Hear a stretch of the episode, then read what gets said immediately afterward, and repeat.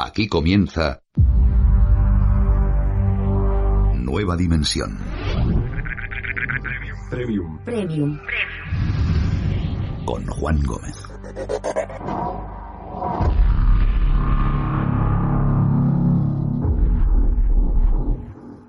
Advertimos que algunos de los testimonios que hoy vais a escuchar pueden herir la sensibilidad.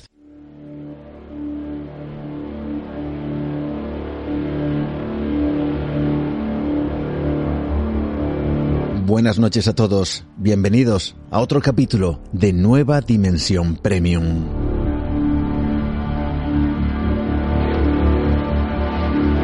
Es el 12 de abril, año 2022.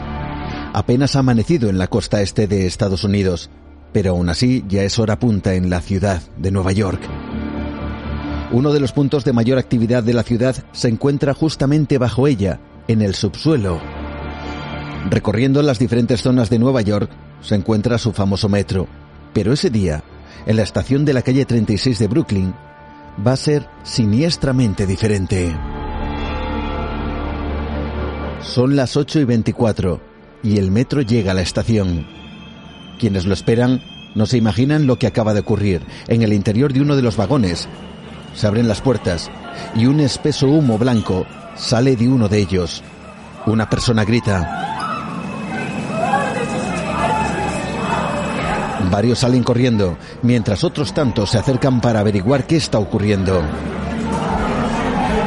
De repente uno de los pasajeros sale cojeando del vagón, inundado por el humo, ante la atónita mirada de los que allí se encuentran.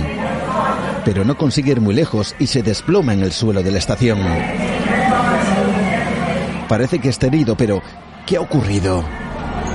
Varias personas salen en ese mismo vagón y mientras el humo se disipa, se consigue ver lo que ocurre en su interior. Una persona está tumbada en el suelo, mientras otra le asiste. Parece estar tapando una herida. Pero producida por qué? ¿Por quién?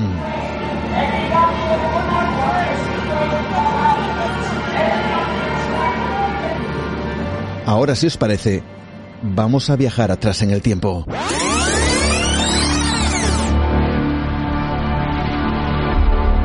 Son las 7 y 25 de la mañana. Un hombre negro de 1,65 de estatura, 80 kilos de peso y 62 años, llamado Frank James, acaba de aparcar una camioneta blanca modelo U-Haul en una de las calles de Brooklyn. Días antes había dejado un vídeo en las redes sociales donde decía lo siguiente. Esta nación nació en la violencia, se mantiene viva en la violencia o en la amenaza de ella y va a morir de forma violenta. No hay nada que detenga eso. Frank James permanece en la camioneta. En su mano lleva un arma, una Glock 17 de 9 milímetros, y junto a él varios botes de humo y un bidón de gasolina. Frank está nervioso, pero decidido.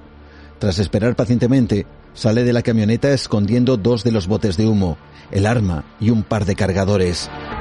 Para no levantar sospechas va vestido con un chaleco verde, como los usados por los operarios de las obras y los trabajadores del suburbano. Son las 8, 13 minutos. Ante la extrañeza de los presentes, de repente Frank James se pone una máscara de gas, saca dos botes de humo y los lanza al interior del vagón. Algunas personas creyeron que se trataba de un incendio, otros intentaron salir del vagón temiéndose lo peor. Y lo peor llegó. Cuando la visibilidad era casi nula, Frank James saca su pistola y comienza a disparar de manera aleatoria hacia todo aquello que percibe que podría ser una persona. No importa, hombre, mujer o niño.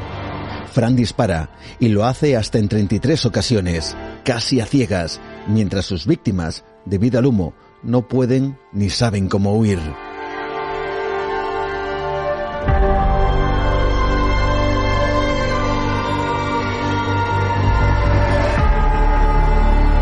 De repente Frank deja de disparar. Su arma se encasquilla y el humo no le deja ver bien para poder arreglarlo. Paradójicamente, ese humo blanco se convierte en aliado de los pasajeros. Al no poder continuar disparando, Frank James espera llegar a la estación número 36. Cuando el metro se detiene, sale huyendo, mientras 29 personas han quedado heridas de diferente consideración. De inmediato se llama a las autoridades, quienes ponen en marcha el operativo de búsqueda del sospechoso y de ayuda a las víctimas. La policía encuentra en el vagón las llaves de la furgoneta. Cuando la localizan, hallan en su interior más botes de humo, otra pistola Glock y el bidón de gasolina. Los policías asignados al metro encuentran varios artefactos de fuegos artificiales y pólvora, supuestamente preparados para generar más caos si cabe. Vamos ahora adelante en el tiempo.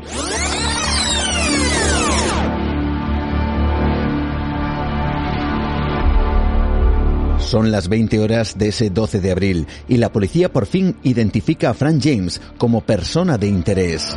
Mientras que las fuerzas del orden ofrecen una recompensa de 50.000 dólares para quien pueda dar alguna clase de información relevante.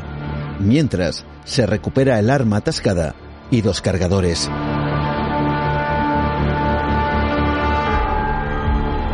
Las alarmas saltan cuando a las oficinas de la policía de Nueva York llega la información de que Frank James tiene un nutrido historial de antecedentes, hurtos, pequeños robos, pero ni mucho menos el asesinato, menos aún bajo esas circunstancias.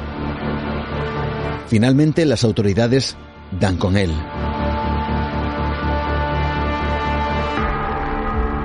Su hermana Catherine está desconcertada. En una entrevista publicada por el New York Times, asegura lo siguiente. Nunca pensé que podría hacer algo así. Sin embargo, James llevaba tiempo sumido en una suerte de agujero negro personal y social que ese 12 de abril acabó por salir a la superficie y lo hizo con una erupción de ira. Tras el tiroteo, se encontró en su camioneta y en su casa más balas, bombas de humo, otra Glock 17, una tarjeta de crédito, hay quien apuntó a que pareciera que ese hombre hubiera dejado esas pistas adrede para ser encontrado. Esto junto con varios vídeos que, como decía, promulgaban cierto estado de ira tremendo. Da igual que sean blancos. ¿Te está gustando este episodio? Hazte fan desde el botón apoyar del podcast de Nivos. Elige tu aportación y podrás escuchar este y el resto de sus episodios extra. Además, ayudarás a su productor a seguir creando contenido con la misma pasión y dedicación.